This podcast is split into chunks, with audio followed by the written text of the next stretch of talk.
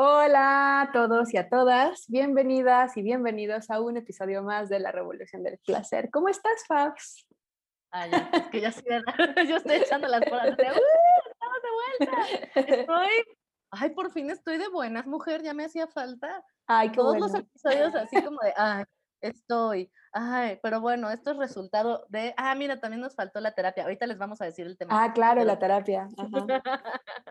Para que no se nos olvide. Es que estábamos, estoy súper bien, muchas gracias por preguntar, Irasema. Estoy descansada para variar.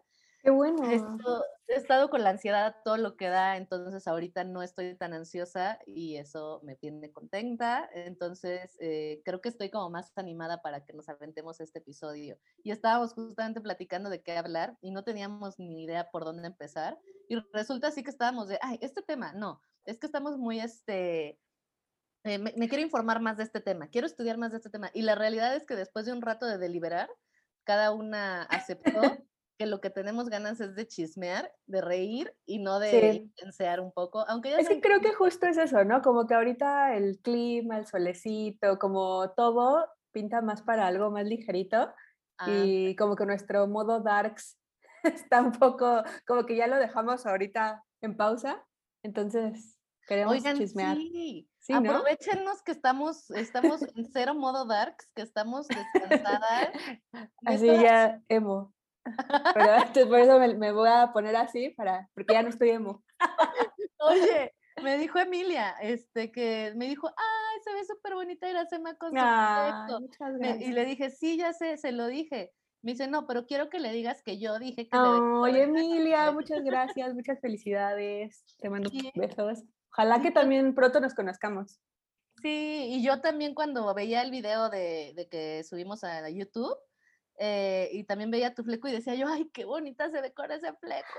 Todo es Muy obra de mi hermana. Ella fue la autora material de este corte, después de varios Oye. tutoriales que la obligué a ver. Era así, pero tienes que ver este y este y este tutorial. Oye, iba a pasar bien. como, iba a pasar como en Friends. ¿Qué tanto veías Friends? ¿Sí lo veías? Ya sé cuál, ya sé cuál. le- o sea, es que me- ya sé cuál. Que le corta mal el cabello, Sí, sí, sí. Pero, Pero es que eh, ya ha pasado, o sea, ya ha pasado, no es la, no es la primera vez, o sea, soy como el, ¿cómo se dice? El conejillo de indias de mi hermana, no, ma. y desde que tenemos uso de razón, pues ella como que ha hecho todos mis cambios de looks o todo eso, entonces ya, ya sabe, ya se la sabe. Es- es- patrocinador. Se la sabe. Sí, pero es lo que te iba a decir, es como muy tradicional eso de mi hermana me cortó el fleco, pero Victoria nunca es feliz, nunca es, a mí también mi hermana me cortó el fleco esta alma cuando era niña y ya sabes, así los tres pelos. Sí. No, pero es que también, bueno, es que como que siento que, la verdad es que yo siento que nunca he estado tan apegada a mi cabello, o sea, como que Haces cambios fácilmente. Ajá, pues creo que desde que nos conocemos como que he hecho siempre como muchos cambios, Me ¿no? encanta eso, sí, sí, sí. Sí, no, no, no estoy como tan apegada porque también como que, pues no sé, pues siento que crece y, y ya, ya he sufrido cortes radicales donde me veo como, como así súper mal, pero pues he aprendido a que crece y que siempre se puede acomodar con un poquito de, de crema de gel o de lo que sea. No, yo- sí, eso está súper chido. Cuando todo el mundo dice crece, yo soy súper aprensiva de cortarme el cabello. O Sí. sea, para mí el cabello sí es como, como algo muy... De hecho, hoy lo, me lo alacié, pero me lo alacié porque me lo voy a cortar, o sea, me lo voy a despuntar. Porque este cabello, así como lo ven maravilloso, no vean mis tusadas. No, sí está este, bien bonito, ¿eh? Ahorita se ve Ah. como, como sano, como muy brillante. Pues no, en mi familia esto Pues es peluca. pues no soy yo. Ah, bueno. No, es que en mi familia este es el estándar, o sea, en el estándar de mi familia y de mi mamá y así, esto es súper maltratado, así. Es que ya lo traes muy maltratado, Ajá. que nos exige mucho mi mamá tenerlo súper cuidado, entonces estoy aprovechando la luna, que se supone que si me corto el cabello en esta luna, Ajá. quiere ser más rápido, entonces terminando de grabar me voy a despuntar el cabello. ¿Sabes lo Por- que sí funciona un buen? Y eso sí, o sea, es como, como de mi abuelita materna. Cuando yo era niña también tenía que tenía ca- cabello muy largo y muy, como que mi cabello es grueso, entonces también siempre se me encrespa, pero mi abuelita eh, me mm, le daba como a mi mamá un shampoo especial, pero que después ya me enseñó a usarlo, que era como la sábila, la pulpa de la sábila. La, la, la, muele, la cuela y la mezcla con el shampoo. Te juro que eso sirve un buen para que crece, o sea, para que crezca. A mí me crece, bueno, la verdad es que ya no lo uso, pero cuando lo uso o lo usaba, siempre me crecía muy rápido. Entonces sí sirve un buen. Ah, ahorita justamente tengo sábila, lo voy a usar. Porque sí. me gusta que ya lo traigo más larguito, mira. sí, se te ve súper bonito, brillante. Pues sí, pero en mi casa eso es como de, esto es feo. así es peluca. Pero bueno, lo voy a acomodar porque ya pensé demasiado en mi cabello. ¿Qué estábamos hablando antes de eso? Este, ah, que, ah, estábamos como que, ¿qué platicamos? Este no, es que estábamos como con muchos peros, ¿no? De, este no me siento todavía como que bien preparada, ay, este está muy denso, ay, este... Y entonces fue así de, ay, pues la verdad es que como que queremos chismear. Y, en este chismerío... Tú querías chismear de Luis Mi, pero como yo no he visto Luis Mi, entonces no aplica. Está muy bueno que lo mencionas, tuve que ver, tuve que ver. Es que primero la, la, la aprendí como que estaba haciendo cosas y medio la escuchaba y la veía. Y cuando pasaron las cosas fuertes era así, ¡Oh! pero no, a ver, espera, no, no, no, no, no, no entendí bien. Entonces la tuve que ver otra vez. Y le regresas y ya te quedas. Ya, ya lo asimilé, la vi ayer por segunda vez y fue así, ¡Oh! No mames. Yo todavía no veo nada, entonces quizá traigamos, hay un buen, hay un podcast de una compañera con la que he colaborado, se llama Romina Pons, que está ella, justamente están haciendo un podcast de comentando todo lo de Luismi.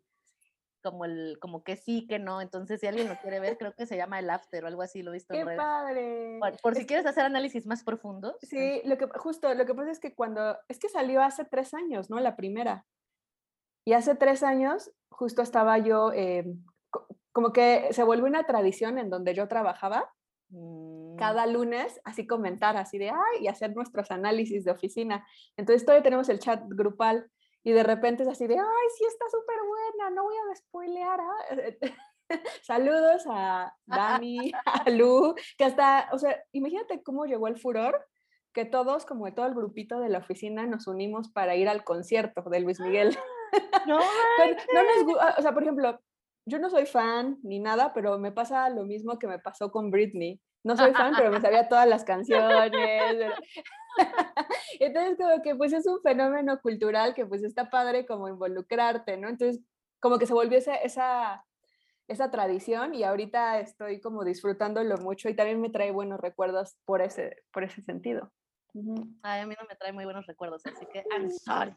Ay, ay, ataque de gatos, perdón. Aquí están este vienen nuestros eh, ingenieros técnicos de, del audio. Pero bueno, uh, literalmente su traserito. Perdón. Walter White, el mundo va a conocer tus intimidades. Muy bien, pues entonces platiquemos de qué va a ser el episodio de hoy, que va a ser más que nada echar puro chisme. Pues el este, episodio de hoy está inspirado en un meme. Que... Ay, a ver si lo tengo aquí. Sí, es que fue, Iracema. Ah, ya. Es que Iracema sí me encanta porque empieza me dice, es que vi un meme, pero solita se está ríe y ríe de eso, así que te voy a contar un chiste, pero no te lo cuentan porque. Ay, ya sé, súper mal la.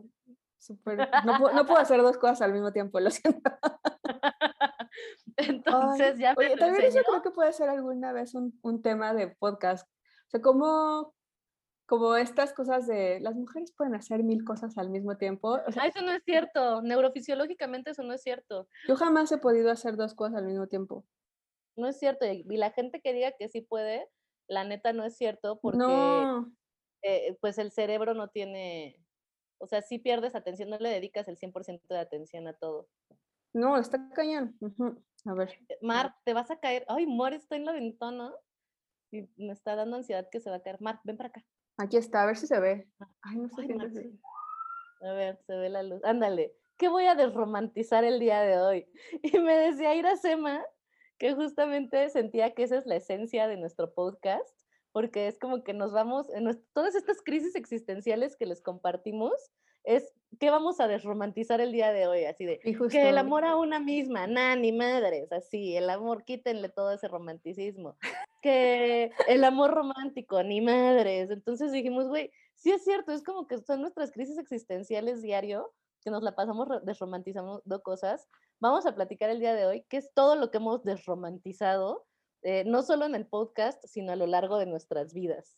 Sí, justo. Que, que, fue muy chistoso, o sea, a mí me dio mucha risa ese meme porque nos, me acordé muchísimo del podcast, ¿no? Y obviamente el meme lo hace como en un tono satírico y chistoso, pero pues es que le digo a Fabs, pues sí, es que al final eso es lo que hacemos, estamos desromantizando muchas cosas, ¿no? Entonces, ¿qué es lo que hemos desromantizado en nuestras vidas?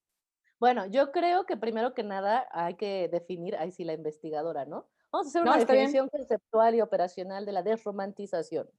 ¿Qué estamos hablando cuando hablamos de desromantizar? Lo que yo entiendo es que em, desromantizar justamente es quitarle este velo de idealización a las cosas que nos han dicho que son maravillosas y que son buenas y que son saludables y que nos van a ayudar. Como que hay una serie de temas que se han em, eh, idealizado justamente, que se han romantizado, como que son muy buenos o positivos y al final pues resulta que cuando somos adultas y empezamos a vivir la vida, pues no son tan ideales y tan rosas y tan románticas como nos las contaron. Entonces... Em, y yo diría que parte justo también de estos ideales del romanticismo, ¿no? Como corriente filosófica. No, dale, dale. O sea, me está... O sea, llena de gatos. No, yo lo que estoy pensando es, así yo súper echando de mi chela y súper relax y tú, claro, es una corriente filosófica porque el romanticismo... No, no, no, pero es que hasta lo, que voy es que el o sea, romantización viene del romanticismo, ¿no? Y el romanticismo es una corriente tanto filosófica como artística, pero justo para no errarle, lo, lo estoy como buscando, el romanticismo es un movimiento artístico, literario, musical e intelectual originado en Europa que, se, estuvo en los eh, periodos entre 1800 y 1850 y que obviamente, a pesar de que fue en los 1800, ha permeado muchísimo. Y aquí eh, el romanticismo se caracterizaba por el énfasis de la emoción y el individualismo como la glorificación del pasado, de la naturaleza, y es una reacción a la, a la revolución industrial. O sea, ¿qué quiere decir? Como que es una, es como más... Ajá, como pasa de lo ya sé, yo ya estaba así de, por eso me puse los lentes, porque esto se está poniendo muy intelectual, ¿eh? No venía yo preparada mejor, Mejor no, mejor. No, no hay que cortarlo, no, sí entiendo, o sea, como de una respuesta como de funcionar como máquinas, como es... Es una reacción este revolucionaria contra la ilustración y el neoclasicismo, confiriendo prioridad a los sentimientos. Sí, sí, sí. Entonces, justo hablando de romantización y en, el aspecto en donde lo estamos pensando, que es romantización del amor, del, no sé, de la maternidad, estamos hablando de, em, desmitificar o quitar el velo de que el amor es puro sentimiento, ¿no? De que, de que para la, maternidad hay un instinto, ¿no? Como que esto que se nace, ah, o como estos también sentimientos es que no sé, románticos me refiero como, como esta cumbre donde tú alcanzas el... ¿Qué? Ve, ve, chécate, se está robando una chela. Así ya no viste, pero se estaba robando la chela. Ve, chécate esto. Perdón, no, no hay, que, no hay que borrar nada, está todo. Sí, justamente por lo que estoy entendiendo de lo que estás diciendo, sin todas las payasadas que estoy haciendo mientras estás hablando, es... Como que siento que estoy hablando y tú estás así, malabrando. ok. ok, va. ya sí, de claro, el romance. Este, no, es justamente eso, ¿no? Como la exacerbación de las emociones Exacto. Y en contra de la razón. Y la ilustración es la razón y el romanticismo son las emociones. Que ambas creo que también son como extremos, ¿no? Exacto. O como que una se va al raciocinio total y el otro se va hacia la emoción total y creo que también, pues mucho de todo, pues como que y miren, está, y si no, está sano. Y si hay alguien aquí que sepa más de esto y sí, claro. sí, porque yo como vieron me trabé bastante. No hay pedo, ustedes vayan y hay muchos eh, podcasts de filosofía y dennos una clasecita y nada más no sean tan hostiles. Últimamente de repente los mensajes son un poco así de, ay, espérenme, mi corazón está muy sensible. Entonces, este, entiendan que solo es un espacio de diversión para nosotros. Entonces, eh, bueno, eso es lo que vamos a hacer. Le vamos a quitar este velo emocional y, y, rosa que se le pone a eventos que se naturalizan o que se asume que son positivos o buenos y que en lo particular con la adultez y con la vida he ido aprendiendo que no es tanto así como nos lo han enseñado. Entre esas cosas, justamente estábamos haciendo como lluvia de ideas, como de todas las cosas que hemos ido desromantizando. Yo creo que la más reciente que hemos desromantizado, particularmente aquí en el podcast, fue la del amor a una misma. Que, sí, que justamente me, me, encantó porque recibimos eh, muchos comentarios de, de compañeras que nos escuchan diciendo, sí es cierto, o sea, sí, yo también tengo mis días de valer verga, yo también tengo mis días en que, en que me cuesta trabajo, entonces también cuando hemos hablado sobre la imagen corporal y ese tipo de cosas, de decir, claro, y los medios, como lo hemos hablado, ayudan muchísimo a hacer como, mira, qué bonito es estar en este punto. Fíjate que ahorita que decías que has desromantizado en tu vida, creo que para mí lo más importante que pues al final por eso me dedico a esto es todo aquello que tiene que ver con la sexualidad. Em, justamente todo lo que tiene que ver con el placer, los orgasmos, la masturbación. Uno de los retos, apenas este fin de semana di body sex y una de las cosas que siempre recurren en este tipo de talleres es justamente eh, como esta parte de yo me tengo que querer y me tengo que amar y tengo que tener la mejor vida sexual y tengo que disfrutar y, tengo que amar a mi pareja. Y muchos tengo que, y al final una de las cosas que, que me gusta mucho como reflejar cuando estamos trabajando en grupo es decir, no, nos han vendido una idea de la sexualidad y del placer súper eh, romantizada, como que si soy abierta sexualmente no, me siento insegura de mi cuerpo, siempre tengo orgasmos, me masturbo un chingo, tengo deseo sexual súper alto, tengo un chingo de parejas. Algo que pasa mucho para mí en particular es que la gente asume, y últimamente me lo preguntan mucho también como en Body Sex, que lo he estado dando más seguido, como que se asume que porque yo trabajo estos temas no tengo dificultades en mis relaciones sexuales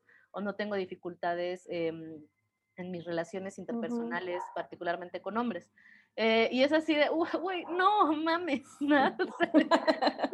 al contrario, güey, al contrario, me dificulta muchísimo más las relaciones porque al final soy una ser humana que lo que quiere es aprender y conocer otros cuerpos y, y, y, que pues no sé muchas cosas, ¿no? O sea, una cosa es que lo estudie y otra cosa es que lo viva. Y para mí en particular, que siempre el estudio de la sexualidad fue súper atractivo, eh, justo lo que me pasaba era que en los, en los congresos, en los cursos, se asumía como que hay una, un velo en el mundo de la sexualidad con que si eres sexualmente libre no sientes culpa, no sientes vergüenza, te, te coges a todo mundo y haces cosas súper extrañas y te metes en fiestas sexuales todo el tiempo y e incluso se vuelve como un deber ser, ¿no? De, ah, ¿Cómo es posible que no seas abierta? ¿Y cómo es posible que no hayas tenido un trío? No, yo nunca he tenido un trío, lo siento, no, no se ha dado la situación, o sea.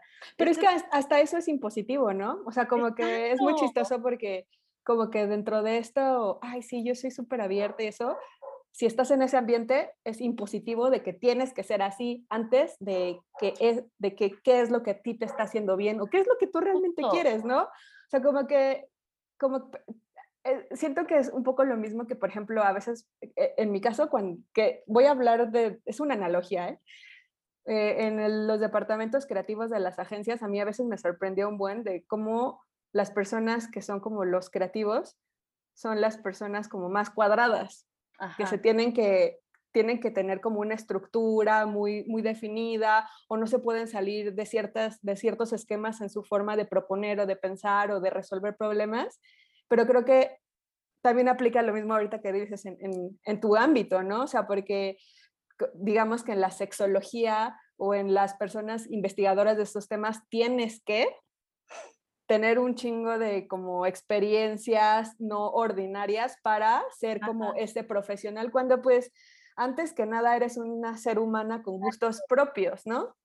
Exacto. Sí, justamente eso, o sea, como que para mí fue eh, nunca, nunca aspiré a tener esa, a vivir eso que, te decían, esta imagen que te hacen como de, wow, es maravilloso vivir esta libertad sexual, pero sí fue empezar a meterme a este mundo eh, por eso yo no estudié sexología, porque decía, no me cuadra, porque esta, esta, esta, gente será súper eh, abierta, exploradora y así, pero yo, yo todavía no conecto con ese tipo de cosas, ¿no? Y ya cuando me fui metiendo en eso fue así de, ok, o sea, no necesariamente se trata, vivir la libertad sexual, por ejemplo, no se trata de hacer miles de cosas, como dices, fuera del ordinario. Para mí la libertad implica hacer lo que a ti te gusta, ¿no? Y creo que eso pasa como con la romantización de las cosas, te las pintan como que son maravillosas y que cuando llegues a eso va a ser maravillosa la vida y ya no vas a necesitar nada más.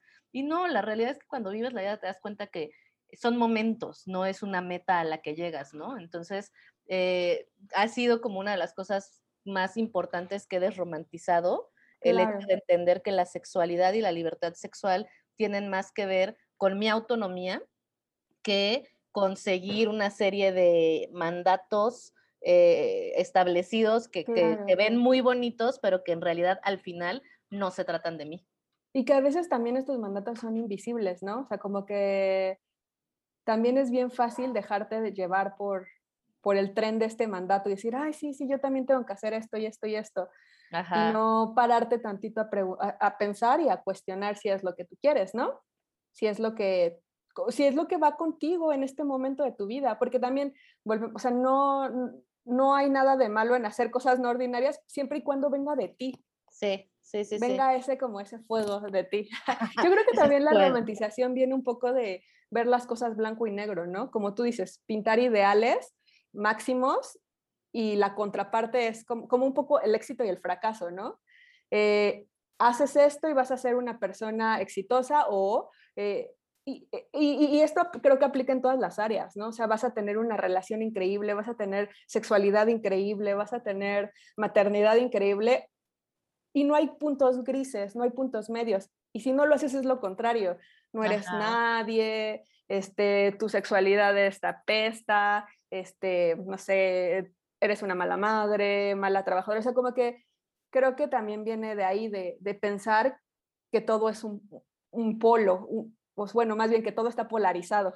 Sí, ¿no? Y que mucho de la premisa, justo yo creo que por eso nos la pasamos desromantizando las cosas en este espacio, porque nuestra premisa cuando hablamos del placer tiene que ver con eso, que el placer no es una meta, sino es un proceso, ¿no? O sea, al momento que lo quitas de la meta, quitas esta, esta, este modelo lineal o estas dimensiones polarizadas y entonces empieza a llegar el momento de cuestionarte si no es blanco y no es negro, entonces, ¿qué hay?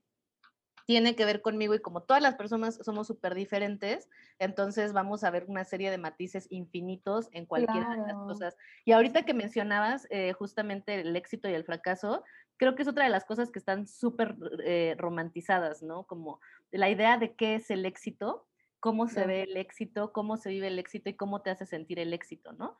Porque sí ha sido como muy... Eh, creo que el éxito, hay una fórmula muy específica de cómo se ve el éxito que tiene que ver con el dinero, tiene que ver con estatus, tiene que ver con pareja, tiene que ver con relaciones interpersonales, relaciones sociales. Entonces, si eres una persona que tiene pareja, que tiene trabajo. Con edad también. Con la edad, claro. Pero tienes que, a, tu edad, tienes que tener ya ciertas cosas, ¿no? O sea, porque cada edad viene con un checklist de cosas que tienes que tener para ser un miembro exitoso y aplaudido por esta sociedad, ¿no? Pero también eso lo atraviesa mucho el capitalismo, por ejemplo. Y el capitalismo, pues obviamente el patriarcado, ¿no?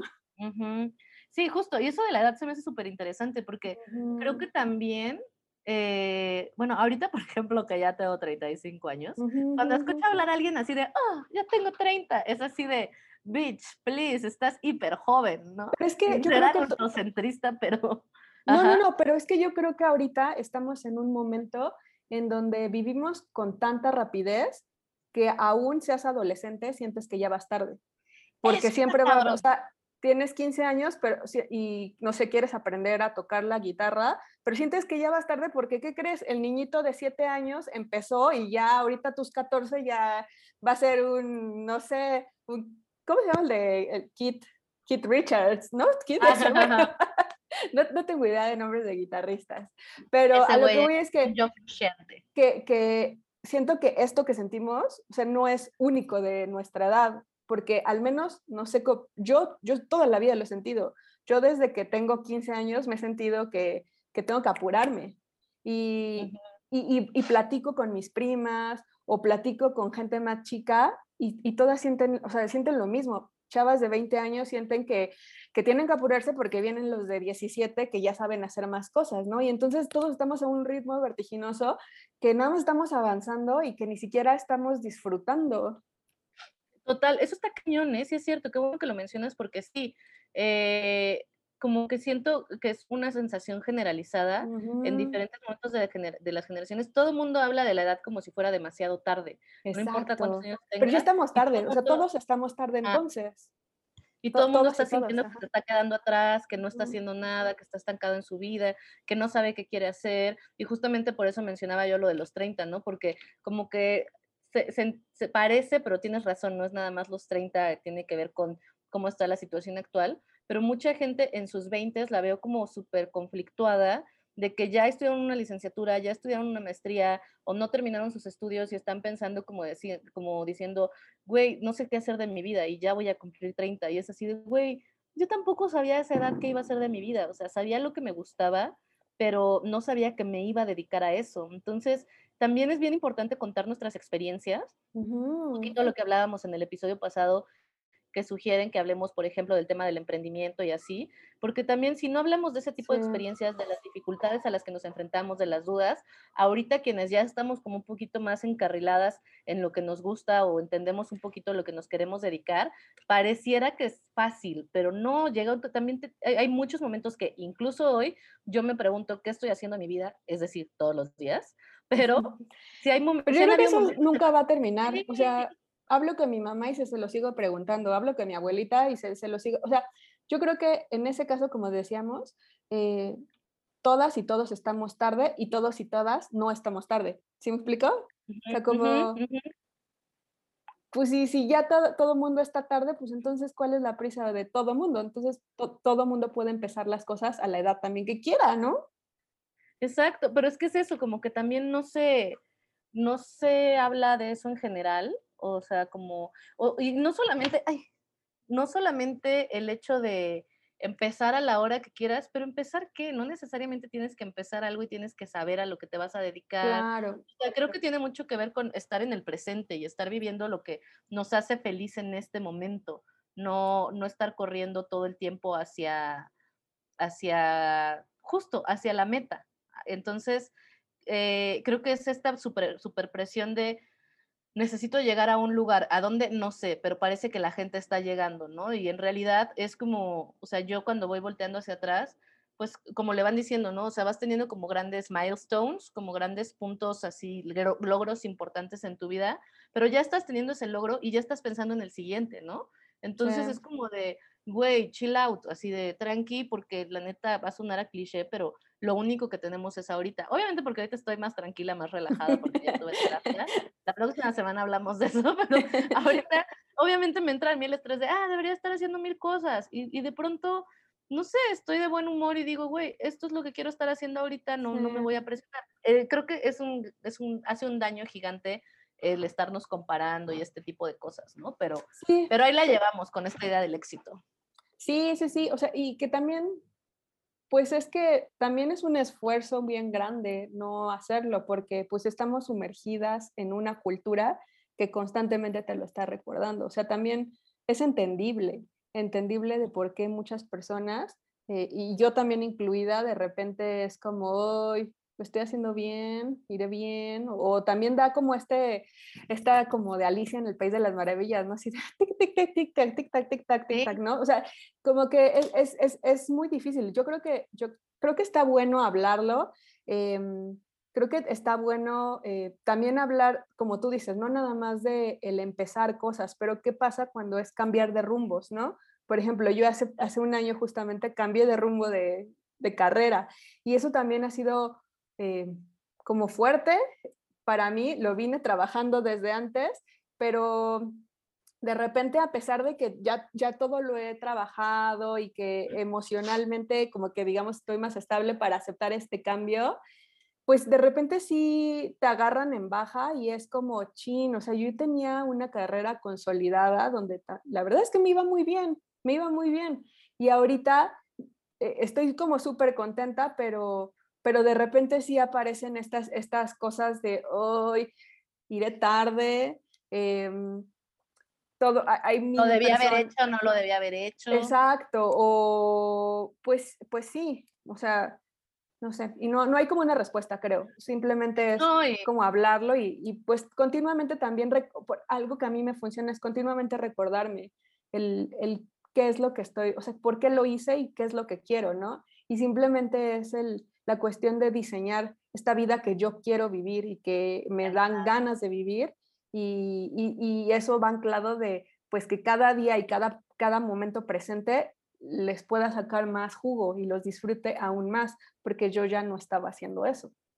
Claro, y que es que ahí es donde entra la pregunta de qué es el éxito, ¿no? O sea, para poder desromantizar algo necesitamos cuestionarnos qué es eso que estoy romantizando, qué significado tiene, qué sentido tiene, qué lugar le estoy dando en mi vida, porque al final sí me dijeron una cosa sobre lo que era el éxito, pero para mí, ¿qué es el éxito? E incluso yo redefiniendo mi éxito, eh, ese éxito a costa de qué, y realmente em, como para qué, ¿no? O sea, igual, ayer como que trabajé mucho en terapia esta parte de, del querer ser perfecta, que yo jamás, o sea, sí soy como muy demandante conmigo, pero yo jamás me hubiera considerado a mí misma como perfeccionista. Sí soy demandante conmigo, pero no perfeccionista. Pero bueno, ya sabes, en terapia salen cosas que una no quiere que salgan. Y, y fue esta como caer en cuenta que sí, como que tengo esta exigencia, quizá no de ser perfecta, pero que cuando no soy perfecta, no me creo digna de amor, o no me creo mm. digna de atención, o no me creo digna de éxito. Entonces, mucho de trabajo que he estado haciendo en terapia también tiene que ver, y también con las terapeadas que me dan mis amigas, ha sido también como en reconocer em, que, que no es, o sea, que soy exitosa, que tengo valor. Y para mí, como que en este punto de mi vida, me cuesta mucho trabajo cuando me dicen así de, güey, qué bien te está yendo, o cosas por el estilo. Es como de, no, no, no, no, no esto no es éxito, todavía es más lejos, ¿no? Pero cuando yo empiezo a evaluar mi propio éxito, por supuesto que lo que significa el éxito para mí, por supuesto que soy exitosa. Y sabes qué? Tampoco es un lugar que digas maravilloso. Tampoco es un lugar, o sea, una cosa, o sea, estoy desromantizando dos cosas al mismo tiempo. Por un lado, lo que realmente significa el éxito. Ok, yo estoy diseñando mi propio significado del éxito y desde lo que para mí es éxito, la neta sí soy muy exitosa porque tengo gestión de mi tiempo. Eso para mí es sumamente importante. Tengo gestión de mis actividades, tengo gestión, yo no le reporto absolutamente a nadie. Cada que alguien me, habla de su trabajo y cosas así o de que tuvieron broncas en el trabajo, para mí es ansiedad que digo, güey, qué bueno que yo no le tengo que reportar a nadie. Yo elijo los proyectos en los que quiero trabajar, en los que no, no estoy haciéndolo por necesidad, lo hago por placer. Pero, ok, ya, asumiendo, eso es éxito para Fabiola, por lo tanto, Fabiola es exitosa tampoco creas que estoy así como en una pradera llena de margaritas todo el tiempo, como que esta cosa que la gente dice, quiero ser exitosa porque cuando sea exitosa voy a ser feliz.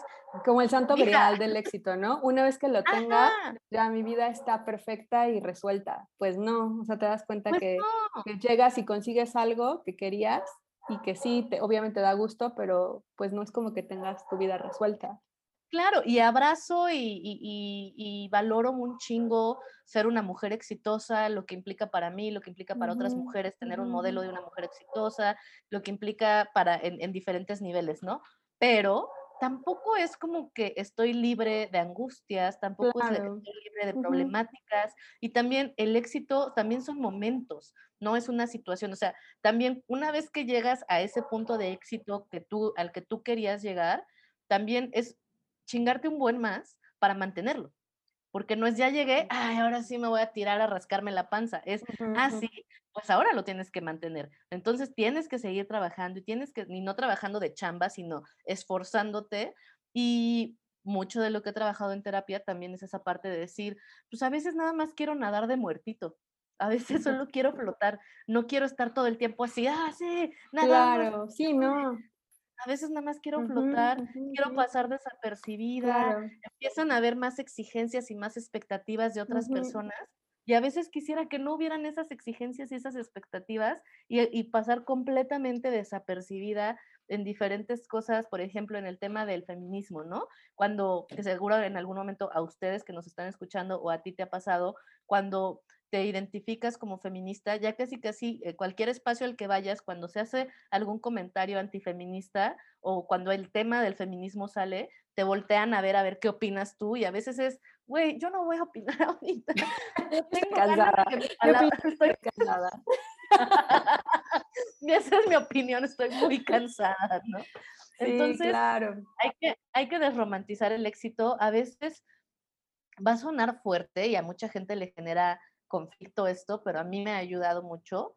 Eh, ser mediocre está bien. Y no mediocre desde la palabra eh, despectiva, sino de decir, esto que tengo me satisface y no necesito nada más por el momento, ¿no?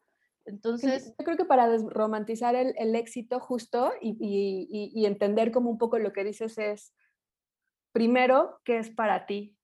¿Cuál es, ¿Cómo se ve una buena vida? ¿No? Porque, para, o sea, el éxito es una buena vida. Entonces, ¿cómo? ¿Qué ingredientes tiene una buena vida? Ah, pues tiene descanso, ah, pues tiene tiempo, ah, pues tiene eh, proyectos que yo realmente quiero entrarle. Ah, bueno, ya con estas cosas puedes decir, entonces tal vez no necesito hacer las 8.000 horas diarias de trabajo para llegar a esto. Y es a lo que tú te refieres con ser mediocre, ¿no? O sea, como cuando ya estás viendo, dices, ah, pues tal vez no, necesito tal vez cuatro horas, no necesito matarme 16 horas diarias. Y eso, más que, o sea, se puede oír socialmente como ser mediocre, pero realmente está siendo alineado a tu visión de éxito, ¿no?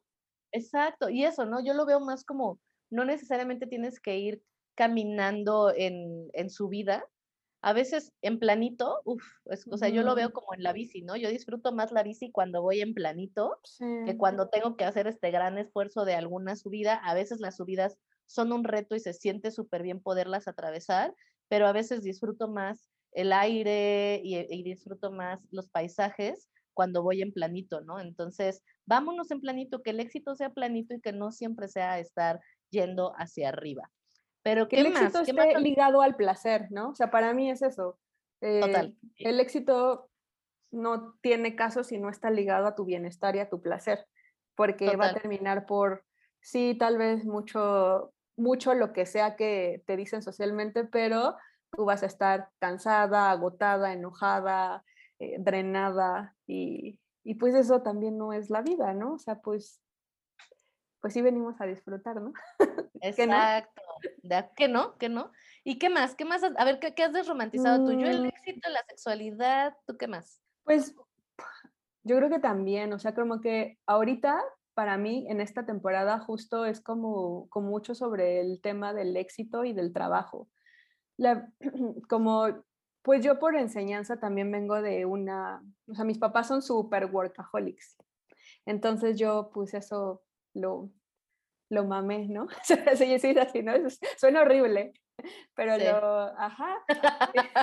Suena pues hermoso. ¿no? Eso no es horrible, eso es hermoso. Es que me imaginé una vaca. ah, ok, yo me imaginé otra cosa, ¿no? Sí, yo me... yo me voy a, una vaca. Ah. Este, entonces yo creo que ahorita eh, es como, como cambiarme un poco el chip porque em, pues el chip de,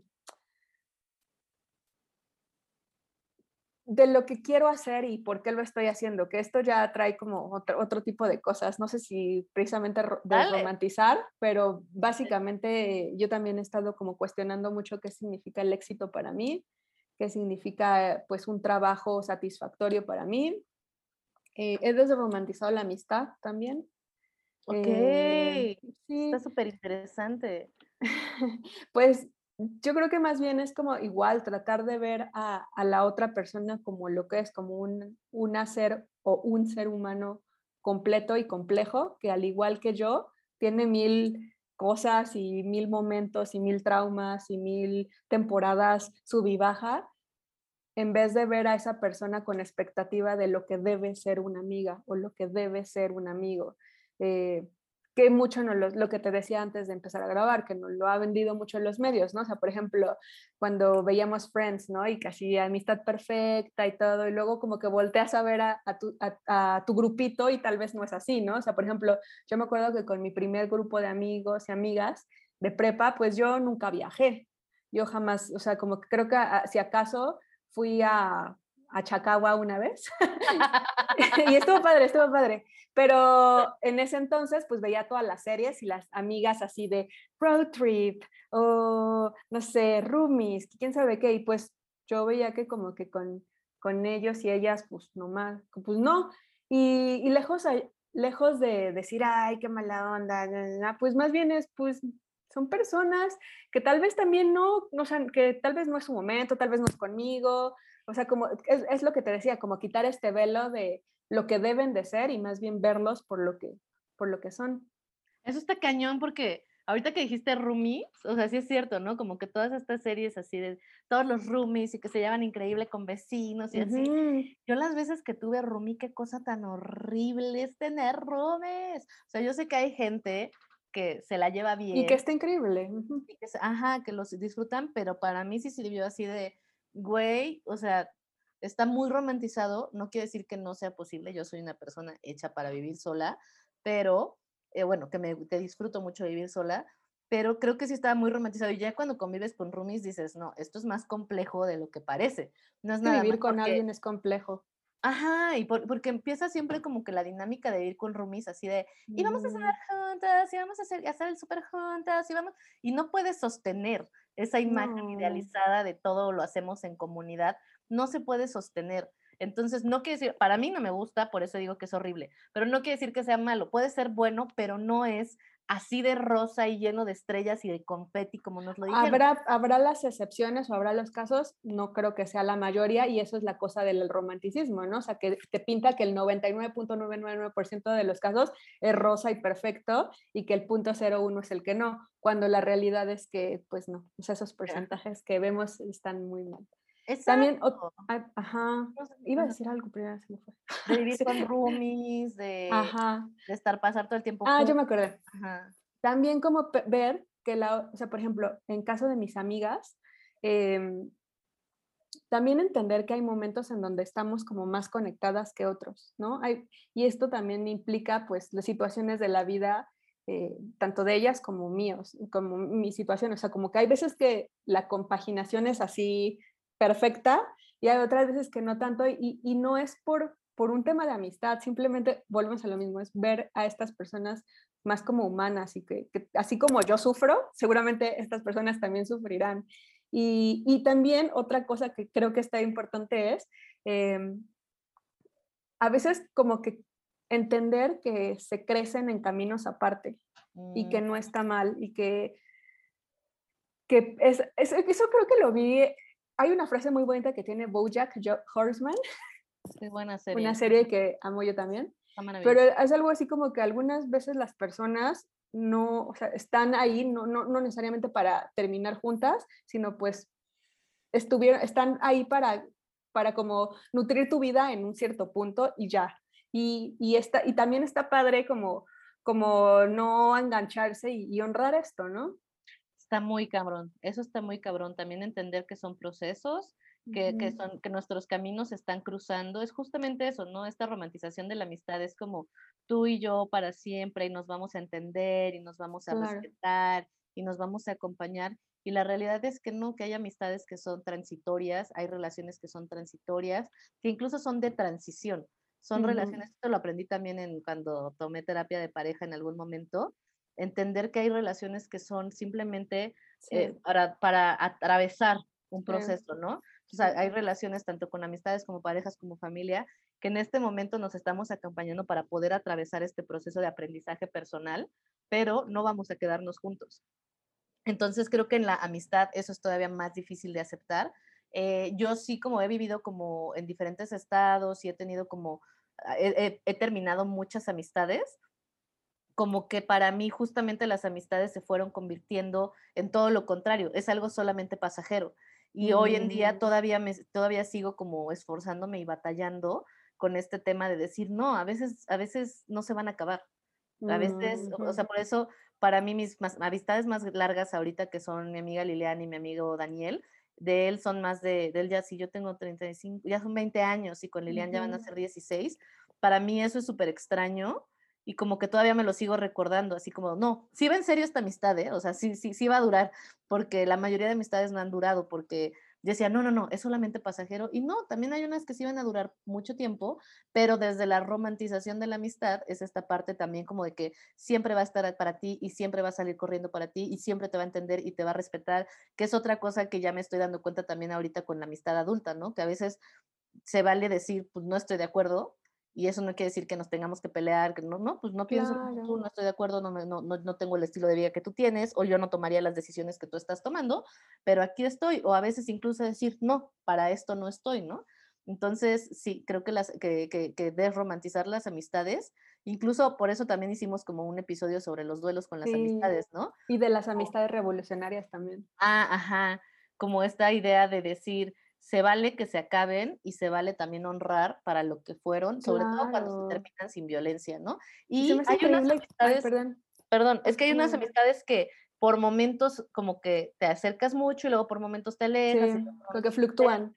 Ajá, y se vale también que sea así, dependiendo del proceso que en, el que, en el que esté cada, cada quien.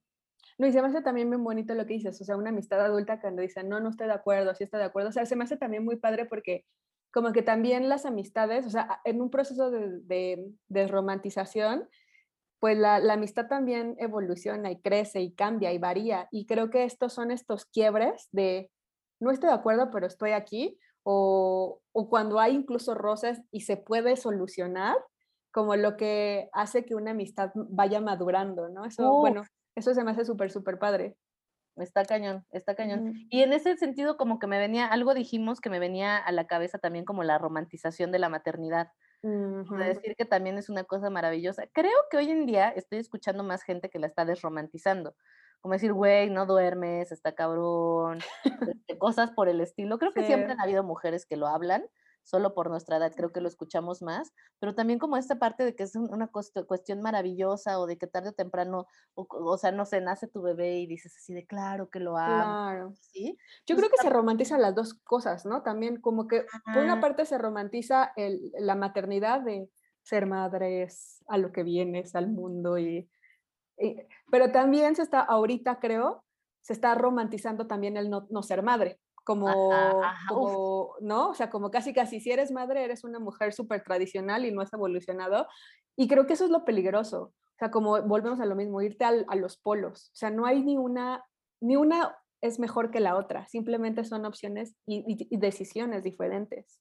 Eso está cañón, porque yo lo veo mucho, por ejemplo, antes creo que lo veía un poquito más, pero como esta parte de las mujeres solteras son más inteligentes, las tías son más exitosas, las mujeres, como cosas así, o sea, y creo que alguna vez lo mencioné en el podcast o no sé dónde, pero por ejemplo, mi hermana, yo no estoy casada, yo soy tía, y, mi hermana, por ejemplo, es una de las mujeres más inteligentes que conozco, ella es madre, ella está casada, es este, que son más felices, que son, que disfrutan más de su vida y también disfruta de su vida, o sea, no, que a mí me cuesta mucho trabajo y, veía muchas amigas como publicar de, sí, a huevo, las tías somos más, o sea, tenemos más autoestima y era así de, no, güey, porque conozco a mujeres que están casadas y que tienen hijos y sí, está cabrón, pero eso no quiere decir que sean menos inteligentes o que disfruten de su vida. Entonces, como justo se empezó a idealizar mucho esta idea de la mujer empoderada, soltera, bla, bla. Muchísimo. Y una, ni, ni, esta, ni te la pasas más feliz con pareja ni sin pareja. Entonces, hay de todo. Exacto. Digo, la conclusión no nada más es decir hay de todo, sino el, punto es cuestionarnos todas estas cosas que nos dijeron que así deberían de ser o que eran maravillosas porque en realidad una vez que ya estás ahí dices, pues en realidad tampoco tiene tanta ciencia o tanto, claro. Este, o es tan único, ¿no? Y que venga de ti, ¿no? El querer o no querer ser madre, o sea, que no venga de algo exterior o por querer encajar, ¿no? Quiero encajar con la filosofía de todas las mujeres empoderadas son solteras, ¿no? O quiero encajar con la filosofía de todas las mujeres felices son madres, ¿no? Más bien es, ¿qué es lo que tú quieres? O sea, ¿realmente quieres ser madre? ¿Te gustan los niños? Este, no sé, como cuáles son tus, cuál es tu agenda, ¿Cuál es tu agenda? Luego se romantiza tener gatos, por ejemplo, y nadie habla de que los gatos interrumpen en las grabaciones. Pero que una giro chamán. Pero eso, sí es verdad, lo siento. Eso, de ah, es cierto. eso sí es, eso, es eso sí, eso sí no podemos desromantizar la no es, ya nunca te dije, pero ¿te acuerdas cuando fui a tu casa que me mordió almendra? Ah, sí. me quedó marca. ¿Te quedó marca? Es que es Sí, potente. sí me salió como costra, ves que traía jeans, me salió como costra, pero me acuerdo que así le enseñé a alguien de, mira, me mordió, pero yo sí súper contenta así de mi souvenir, así de, mira, me mordió almendra, yo así de, ¡ah! y yo así, ay, X, así como, tranquila, pues claro, yo estaba invadiendo su espacio, obviamente me iban a morder, ¿no? Porque Ay, obviamente no no. fue una mordidita mala onda, fue una mordidita de llamar la atención así de, te calmas o te corro de mi casa, ¿no? Entonces, Pues, este, se ya pone no, muy intensa a veces. ah, ya no, ¿no está ahorita contigo?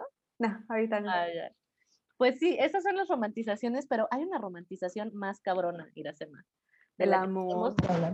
El amor, bueno, yo hablaba de to- con la que voy a cerrar, pero no, está chingón. Bueno, el amor está cabrón. El amor, pues bueno, el amor creo que fue como... El amor es la, la mac- la máxima de la romantización, ¿no? Sí, yo creo que es como cuando, o sea, igual hay muchas cosas que desromantizamos antes, pero yo creo que es cuando nos cae el 20 de lo que es desromantizar, ¿no? Como una cachetada con una chancla, así como dices tú. Sí, no, bueno, es en una- que el amor romántico es lo que, lo que creo que a muchas nos introdujo también al feminismo, ¿no?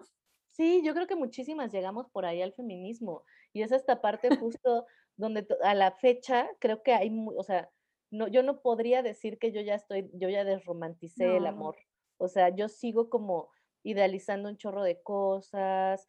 Creo que, que una de las cosas más importantes es como seguir pensando, mm, bueno, en este momento no estoy en ese punto, ¿no? Pero incluso cuando yo pensaba que ya había desromantizado el amor, como que seguir pensando que un día vas a encontrar a una persona que también desromantizó el amor y van a ser felices porque los dos ya desromantizaron el Los amor. dos deconstruidas, la pareja Ajá. deconstruida. Entonces van a ser la pareja deconstruida y suben, porque aparte pasa un chingo en redes sociales, que yo ya estoy súper deconstruida y, y, mi, y mi pareja se deconstruyó y ahora somos una relación deconstruida que es exactamente bajo todas las claves así Ay, de amor romántico, pero deconstruidos, ¿no? claro. Entonces, ya somos la pareja deconstruida y, y, y entonces sigues funcionando en, en modo de monogamia, en modo de alcanzar un ideal. Y miren, yo sí encontré la gran pareja deconstruida, bla, bla, bla. Y es decir, güey, sigues romantizando.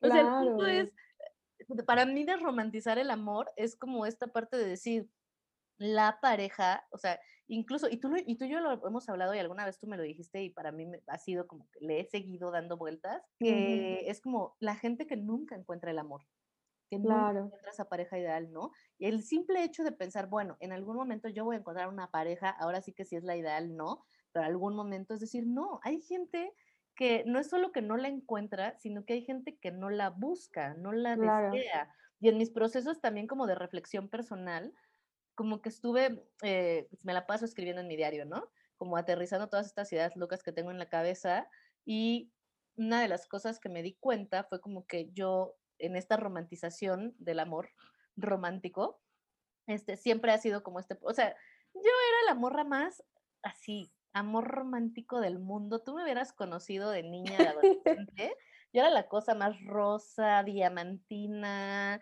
así, no, no, no, no.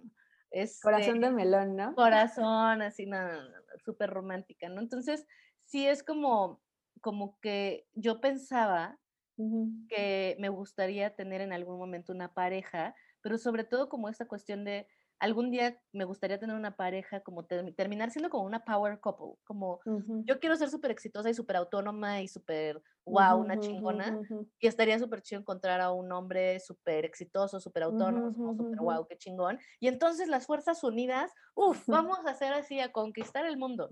Y de pronto dije, a ver, espérame, no. De hecho, las mujeres que yo más respeto son mujeres que no se quedaron en pareja. Son mujeres que están, que, que son solas, que son ellas. Tienen su comunidad y sus redes de apoyo, pero son ellas. Y de pronto me di cuenta que en realidad es una opción nunca volver a tener Claro. pareja. Claro que compartir, claro que crear comunidad, obvio seguir cogiendo un chingo, pero no tener, no establecer una pareja de alguna manera, ¿no? Es una opción y no lo tomamos como opción. Hay mucha gente que se queda como en pausa o no en pausa, pero que vive su vida en lo que encuentra Claro, pareja claro, o que dice, no la tengo que encontrar, pero cuando llegue, y es, no, y si nunca llega, no pasa nada, no pasa nada, ¿no? Hay una romantización de las amistades ahorita que dicen el verdadero amor o el alma gemela no es, no son ellos, son ellas, o sea, son mis Ujú, amigas. ujú. Que por supuesto que sí, y yo estoy súper vibrando en eso ahorita, que para mí mis amigas Después de que pinches me salvaron la vida ustedes, ahorita para mí es así de son lo máximo y son ellas a las que verdaderamente amo.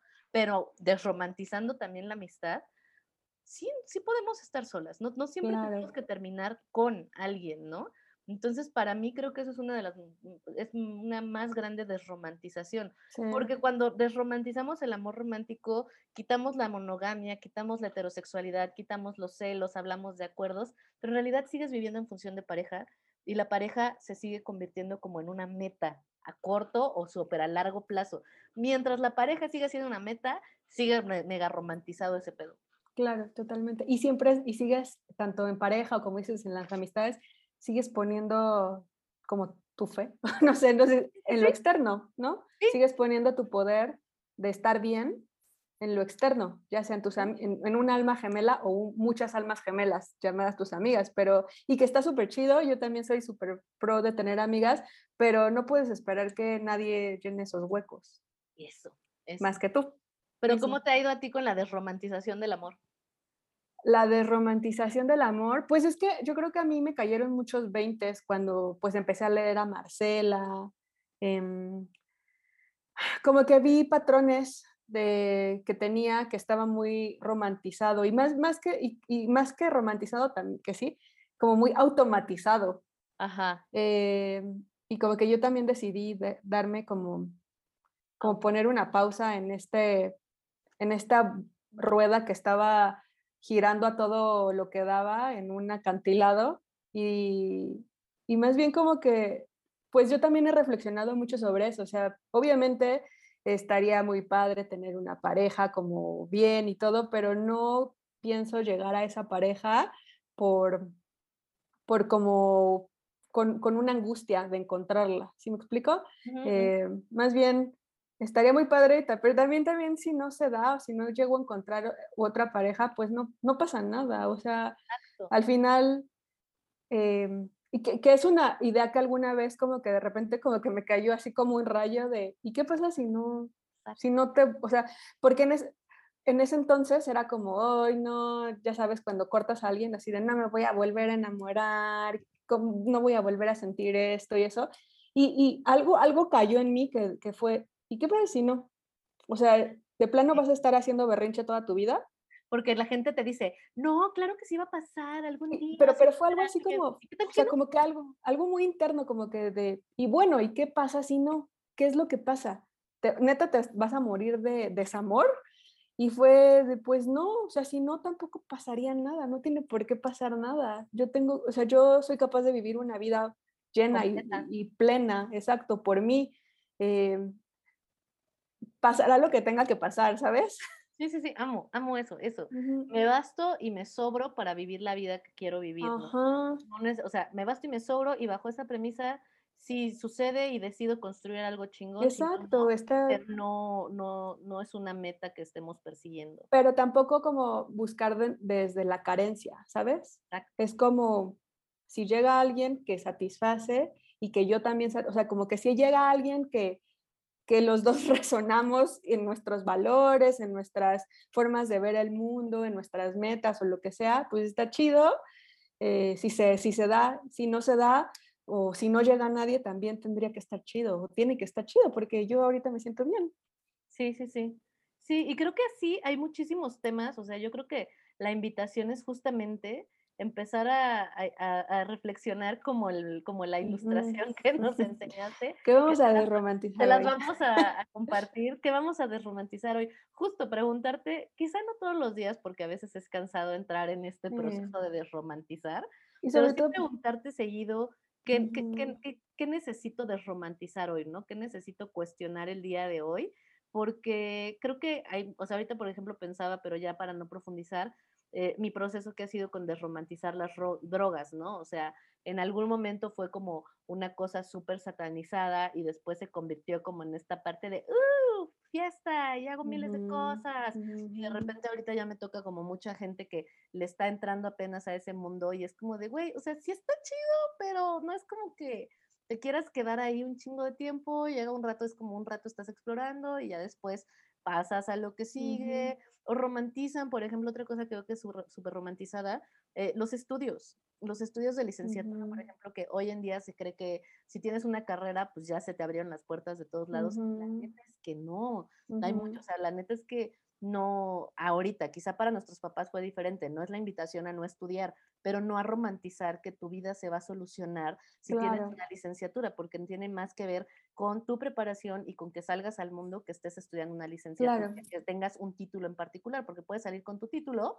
y no y no tener conocimientos de la vida y de cómo llevarlo a cabo en, la, de manera práctica, ¿no? O sea, sí nos vamos sumando con romantizaciones y romantizaciones, eh, que no sé si se te ocurra alguna ahorita, pero lo que hablaste así antes de empezar el episodio que me pareció maravilloso fue desromantizar la desromantización. Sí, también eso, o sea, como que siento que como que es fácil ver o desromantizar estos estas ideas o estos conceptos que son tradicionales, ¿no? Como el amor, la maternidad, bla, bla, bla. Y pero de repente como que, de repente también se empiezan a formar estos ideales, ¿no? O sea, como yo me considero súper feminista, quiero aclararlo, pero también de repente ser feminista es como ya súper romántico, ¿no? Sí.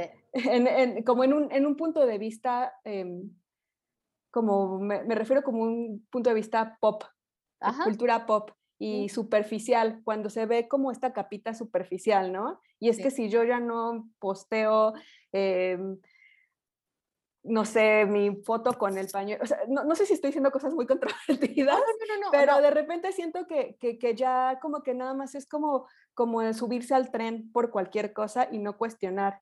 Y eso es romantizar al final, al cabo. Y entonces lo que les decíamos es, pues tal vez lo más radical es de romantizar lo desromantizado, ¿no? Eso es ya, ahorita así. Y entonces y eso se va convirtiendo así como en todo nebuloso y setentero. Así. Y le pones como colores así de psicodélicos. Sí, sí, sí. O sea, yo creo que más bien es como lo que, a lo que le entremos, cuestionarlo desde nosotras, ¿no? Y también como, como pues desde un punto de vista también, no sé, pues informado. Ahí no sé, ya me no, puse no, no, no, no, no, no, no, creo que es una conversación, es súper necesaria, porque justamente con esta cultura pop, con la mercantilización del feminismo, con el que están, se está cooptando la imagen del feminismo para poder eh, convertirla en un producto, justamente para mí, por ejemplo, eh, es, sí es importante nombrarme feminista porque es una forma de politizar, pero al mismo tiempo no nada más es nombrarte, necesita haber una práctica congruente, que por supuesto muchas veces no va a haber congruencia porque estás en ese proceso, pero también tienes que leer, también tienes que, que, que, informarte. Educarte. También tienes que educarte. Y no nada más es suficiente. Por supuesto que entiendo el propósito de algunas mujeres de estar publicando, eh, pero a veces parece nada más como que voy a la marcha para sacarme la foto, voy o subo la publicación, o ni siquiera, o sea, algo que pasa muchísimo, por ejemplo, es la malinterpretación de los textos de las mujeres, de las feministas, ¿no? Donde se empiezan a, agarrar algunas frases justamente para defender otras causas o para, este difuminar eh, el, trabajo político o, o, la labor política que se hace por nuestros derechos, nuestra dignidad y nuestra libertad. O sea, básicamente estoy diciendo lo que tú estás diciendo, pero como acomodándolo justamente en el hecho de decir, sí, qué chido y necesitamos más visibilidad y está súper chido que estas mujeres lo hagan, sobre todo las jóvenes, porque en el proceso van a ir aprendiendo, van a ir leyendo y van a ir posicionándose y cada vez estamos siendo más. Pero sí es bien importante como tú dices, desromantizar lo que se ha desromantizado. En ese sentido, por ejemplo, pienso yo no solo en el feminismo, pienso en la no monogamia. Claro. no monogamias, que es casi, casi como, entonces desromanticé el amor romántico, entonces ahora le quiero entrar a la no monogamia. Mija. Sí. Been there, done that. Está cabrón, porque sobre todo, y esto lo, lo habla neta Leanse a Brigitte Pasallo, eh, si, no de, si no desmonto el pensamiento monógamo, no importa cuántas relaciones tenga eh, simultáneas, eso no quiere decir estar creando un modelo alterno o un modelo autónomo aparte del monógamo o del amor romántico, lo único que estás es replicando un chingo de monogamias. Entonces, mucha gente, al desromantizar el amor romántico, romantiza el poliamor, romantiza otro tipo de no monogamias y de pronto te estás dando cuenta que también tiene sus fallas y que también va en contra de tu libertad si no, si no pasa por la experiencia y si no pasa por una revisión crítica, que es lo que tenemos que estar haciendo constantemente. Y del mismo modo, si estás desromantizando el amor romántico y te estás metiendo en las no monogamias, te tienes que informar, tienes que leer, te tienes que educar y te tienes que trabajar. Te tienes que trabajar un chorro, sí. Tienes que trabajar en otro tema, por ejemplo, la, eh, la terapia, hablando de tienes que trabajarte, es súper importante la terapia. La terapia también está súper romantizada. La terapia también es, estar, eh, estábamos hablando de que, díganos si, si, quieren que lo abordemos, pero Iracema y yo estábamos hablando de eh, hablar algún episodio sobre la terapia, porque también está súper romantizada. Entonces ya pensamos que somos súper, nos estamos deconstruyendo porque estamos yendo a terapia y la realidad, yo que trabajo directamente acompañando personas, que tengo mucho contacto con compañeras terapeutas, eh, si no hace la gente el trabajo, si no te vas a hacer tu tarea a casa y si nada más le dedicas una hora a la semana o una hora cada 15 días, llega a un punto en que dejas de ir a terapia, llega a un punto en que como se soluciona tu crisis ya no vas a regresar a terapia porque ya no tienes nada de qué hablar. Porque a mí me pasa eso, digo, ay ya, ¿de qué hablo? Ya no tengo nada que hablar, voy a dejar la terapia. Y no, tienes que hacer el trabajo y tienes que pensarle porque una de este lado no te va a hacer la chamba. Y hay gente que no le gusta hacer la chamba. Totalmente. Y justo, eh, qué bueno que mencionas la terapia como romantizada. Yo también estoy súper a favor de la terapia, pero creo que ahorita también, eh, y luego lo veo con las personas más, más chavitas, eh, cuando no tienen los recursos para ir a terapia, se sienten mal y, y, pues es, ay, no, pues porque yo no, pues porque no puedo ir a terapia, ¿no? O sea, cuando la realidad es que sí, la terapia es una gran herramienta, pero así como está eso, hay, hay muchas otras como lecturas, escritura, y al final, eh, no estoy diciendo que lo reemplace, pero lo que quiero decir es que si no tienes los medios o por el momento no puedes ir a terapia, tienes que volverte, como dicen los gringos, resourceful, ¿no? Eh, ¿cómo se diría en español? Tener como tus propios recursos. Tener tus propios recursos y eh, investigar y tratar de, de pues de, de, salir de eso con lecturas, con lo que sea, en lo que tal vez ya puedas ir a terapia, ¿no? Pero es como, como esta voluntad, ¿no? También de, de, pues de hacer que las cosas pasen. No, es que eso, eso es súper importante porque la terapia no es la solución. Y mucha gente justamente va a terapia para que le resuelvan las cosas. No, muchas veces, eh, de hecho, las y los terapeutas no tendríamos por qué tener una respuesta. Entonces, mucha gente va a terapia esperando a solucionar y creen que ya con eso voy a tener un resultado en particular. Y la realidad es que tú lo dijiste, la terapia es una herramienta más. Aparte de que tienes que hacer la chamba por tu lado, hay gente que incluso no tendría por qué ir a terapia en algún momento de su vida, ¿no? O bueno, es que tienes este problema, ve a terapia. Tienes este otro problema, ve a terapia. ¿Quieres que cambie esto? Ve a terapia. Y no, a veces no es ni siquiera suficiente, pero a veces la respuesta no es eso. Porque a veces justamente a mí lo que me pasa es como de, bueno, ya sé que tengo que ir a terapia. No, en realidad, mucho de mi trabajo, por ejemplo, no es terapéutico. Mucho de mi trabajo es informar. No necesitas ir a terapia, sobre todo en temas de sexualidad, particularmente los que yo trabajo, que tienen que ver con orgasmos, masturbación y demás. No suele ser un tema de terapia, tiene que ver con información, tiene que ver con tener herramientas prácticas. Entonces no necesitas entrar a un proceso terapéutico larguísimo donde revisen tu infancia, donde revisen tus emociones, cuando a veces simplemente es desmontar un chingo de información mala o de información falsa. Entonces la realidad es que la terapia no va a ser para todos y no va a ser la, la, solución para, las, para muchas personas. Entonces, como tú dijiste, es una herramienta más. Y al final, para mí me parece que la desromantización más grande es la desromantización de la desromantizazación, es decir, como que nos... y aquí entran... Es que siento que entramos en un hoyo negro. y aquí entran los colores psicodélicos y me pones así un parrito aquí y unos necesitos. Este, pero en ese sentido es, tampoco eres más inteligente, más ciudadana, más intelectual, más realizada porque estés desromantizando todo en tu vida y estés cuestionando todo. No se siente súper chido, la neta, estar todo, despertarte como el monito de la ilustración, así de, puta, ahora que voy a desromantizar el día de hoy. Tampoco es la cosa más maravillosa del mundo. Está a la gente que nos gusta explorar y que nos gusta vivir cierto tipo de intensidades y vivir en la crisis existencial.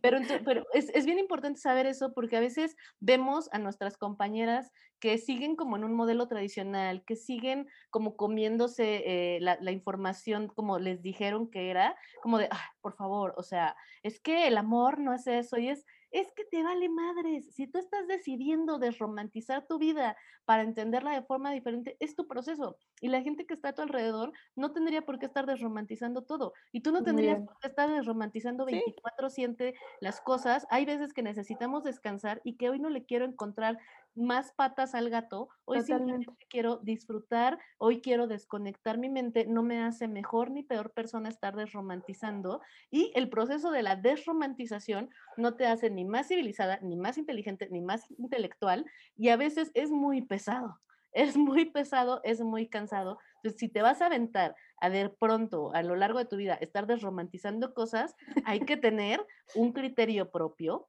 hay que tener autoestima, hay que tener eh, convicción, porque va a ser un proceso intenso la desromantización de la desromantización. No, totalmente, totalmente de acuerdo. Y mejor no lo pudiste haber dicho. La verdad es que es, es, es, es duro, es denso si te gusta está perfecto, pero también dijiste algo súper clave, respetar, respetar los procesos y los tiempos de las demás personas es súper importante.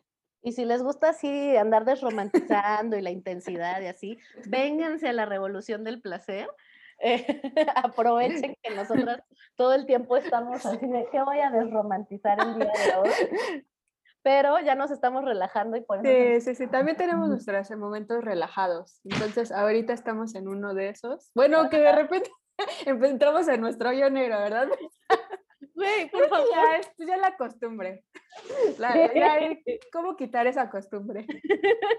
Pero bueno, yo amé este tema. Por favor, cuéntenos estaría súper chido que hiciéramos como una listita de más cosas que hemos desromantizado e ir compartiendo así como nosotras ya les dijimos algunas cosas que hemos desromantizado. Cuéntenos qué, qué han desromantizado ustedes. Las leemos en redes sociales. ¿Dónde te pueden encontrar, Iracema? A mí me pueden encontrar en Instagram y en Facebook como Iracémica con Z y K. ¿Y a ti, Fabs? A mí me pueden encontrar como arroba DRA-bajo doctora Fabiola Trejo y al podcast. Como arroba Revolución del Placer en todas las plataformas. Y véanos en YouTube. Nos gusta que nos dejen comentarios ahí. Oigan, nos gusta demasiado que nos dejen comentarios, de verdad, dejen los comentarios. Ahorita, como vieron, empezamos como otra vez, retomamos como un poco oxidadas, pero nos anima un chorro, o sea, esta vez como que siempre es como de, ¿grabamos? Sí, ¿cuándo puedes? No sé. Y como que yo me animé más porque tuvimos tan buena recepción de nuestro, nuestro regreso que, que ya ni me la pensé dos veces para que hiciéramos este episodio. Entonces, todo, como siempre les decimos, todo lo leemos. Neta, díganos qué han desromantizado a lo largo de sus vidas para que podamos hacer una listita para ver también qué nos hace falta a nosotras desromantizar. Pues, sí, un montón de cosas, pero paso a pasito porque como dice Fabs, muy cansado. Es muy cansado. muy cansado. Muy bien. Muy bien, pues nos vemos el siguiente miércoles. Ah, no, jueves. Ya, ya, ya estaba cambiando otra vez la fecha.